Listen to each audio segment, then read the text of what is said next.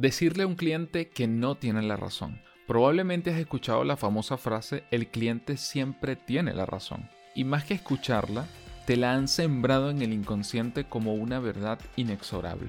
No obstante, la frase que fue popularizada a principios de 1900 por Harry Gordon Selfridge, un magnate además de los negocios en Norteamérica, es incorrecta. Incorrecta de la A a la Z. Y te digo por qué. La frase en sí misma está relacionada a la política de satisfacción del cliente, por sobre todas las cosas.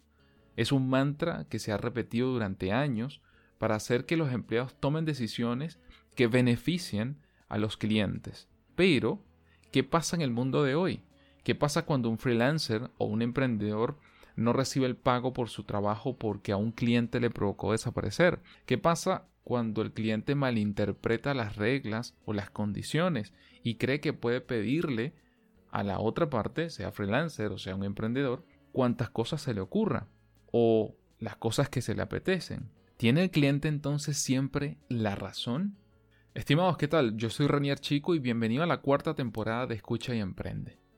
Voy a tomar como ejemplo, no es el único que les voy a comentar, pero voy a tomar como ejemplo uno de los servicios que ofrece Somos Impulso que aunque pasa cada vez menos afortunadamente, en algún momento ocurrió reiteradamente esta confusión. Somos Impulso ofrece un servicio de alojamiento y mantenimiento de páginas web, de e-commerce, de servicios en la nube y de muchas otras cosas más a nivel de infraestructura. Pero muchas veces ese servicio de mantenimiento fue malinterpretado por el cliente que, partiendo de su entendimiento propio, supone que abarca cosas como cambios esenciales o estructurales, nuevas funcionalidades, nuevas páginas, nuevas secciones, nuevos modelos de conversión, landing page totalmente nuevos, modificaciones particulares sobre la web, el servidor o cualquier otro elemento necesario para el funcionamiento del sitio web. Entonces, de ser así, estarían pagando prácticamente una ganga porque eso escapa al mantenimiento y alojamiento del sitio. Es básicamente incomparable mantener algo funcionando de forma correcta que agregarle nuevas funcionalidades y modelos de conversión. Cuando intento hacerles entender que el mantenimiento y alojamiento está más bien referido a la conservación de una cosa, en este caso el ejemplo es de una página web que esté en buen estado, y que esté preparado ante situaciones determinadas para evitar degradación o para evitar problemas de funcionamiento. Esa parte es la que no les gusta demasiado. ¿Y por qué no les gusta demasiado? Porque bueno, sería ideal que simplemente con un solo plan de mantenimiento y alojamiento, pues se pueda hacer absolutamente de todo dentro de la web. Pero no es así. Si fuese así, la situación de la compañía pues sería muy distinta, ¿no? Si esa situación yo le diera la razón al cliente, no estaría en este momento grabando este podcast, porque Somos Impulso probablemente no fuese rentable, o hubiese quebrado, o simplemente yo me hubiese quedado sin trabajo, por decirlo de alguna manera. Otro ejemplo es que en una oportunidad tuve que aclararle a un cliente que debía cobrarle las horas de reunión y su respuesta no fue positiva no entendía por qué yo debía cobrar por reuniones de un proyecto que él ya estaba pagando. Simple, cuando acordamos realizar el proyecto juntos, se establecieron un número X de reuniones. Cuando ese número se sobrepasa, es necesario cobrar esas horas. Primero, porque es mi tiempo. Y segundo, porque la asesoría, que es a lo que me dedico, tiene un precio. Entonces, estimados, el cliente no siempre tiene la razón.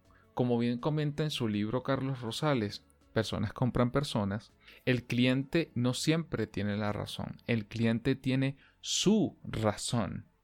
Eso no quiere decir que siempre sea la correcta, pero es por eso que debemos estar preparados para saber lidiar con ellos cuando eso pasa.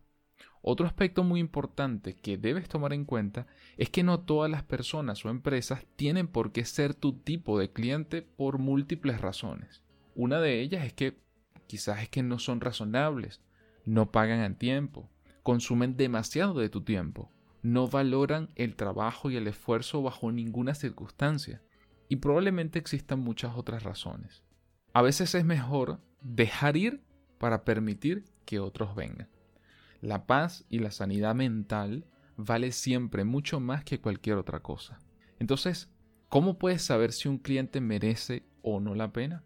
Una de las reglas es aplicando el 80-20 o también conocida como el principio de Pareto. Un día, Wilfredo Federico, ingeniero, sociólogo y economista, se dio cuenta de que el 20% de las plantas de guisantes de su jardín generaban el 80% de las vainas de guisantes sanas. Esta observación le hizo pensar en la distribución desigual. Así fue como descubrió que el 80% de la tierra en Italia era propiedad de solo el 20% de la población siguió investigando en diferentes industrias y descubrió que el 80% de la producción generalmente provenía de solo el 20% de las empresas. La generalización efectivamente no es buena en muchos aspectos. En este caso, en este ejemplo que les estoy comentando, el 80% de los resultados concluyó que provendrían de solo el 20% de la acción. Entonces, mi recomendación es que trates de aplicarlo en tu negocio, es que trates de aplicarlo en tu forma de trabajo, para deshacerte de aquellos clientes que te generan más dolores de cabeza que ganancias o que satisfacciones, viéndolos desde el punto de vista de ingresos y, y de buenos resultados. Y ya verás poco a poco que vale la pena. Como siempre he comentado, es muy fácil decir que sí.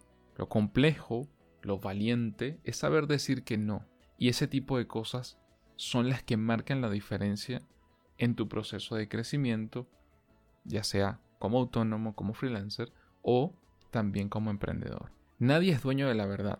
El que se crea dueño de la verdad, creo que por ahí está el problema. Y efectivamente, no siempre el cliente tiene la razón, pero puede haber situaciones en las que sí. Lo importante es que puedas pulirte en eso, es decir, puedas estar preparado para defender tu trinchera, en el buen sentido de la palabra. Siempre con respeto, siempre con transparencia, con honestidad.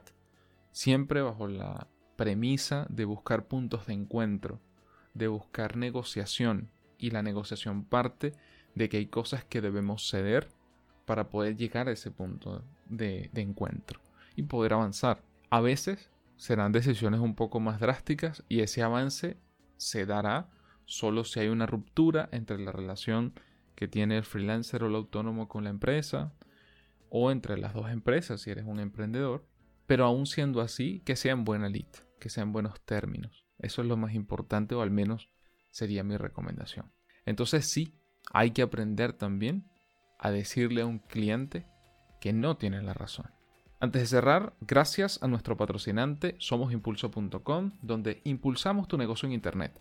Si necesitas diseño y desarrollo de páginas web, e-commerce, web apps con calidad, efectividad y listas para vender, puedes ir a somosimpulso.com y agendar una reunión 100% gratuita. Y también puedes seguirnos para tips sobre asesoría, diseño, desarrollo, e-commerce y mucho más en nuestro perfil de Instagram y nuestra cuenta en LinkedIn. Gracias nuevamente por escuchar y hasta el próximo episodio de Escucha y Emprende.